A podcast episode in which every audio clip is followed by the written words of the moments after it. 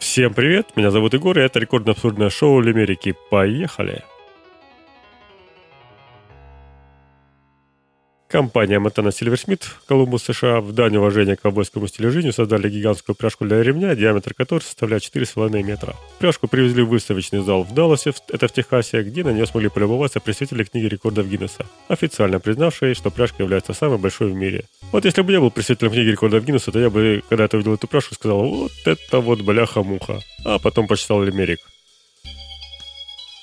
Как-то раз ковбой по имени Билли, его в Техасе сильно любили, Ремень новый купил, на себя зацепил, но бляха его придавила.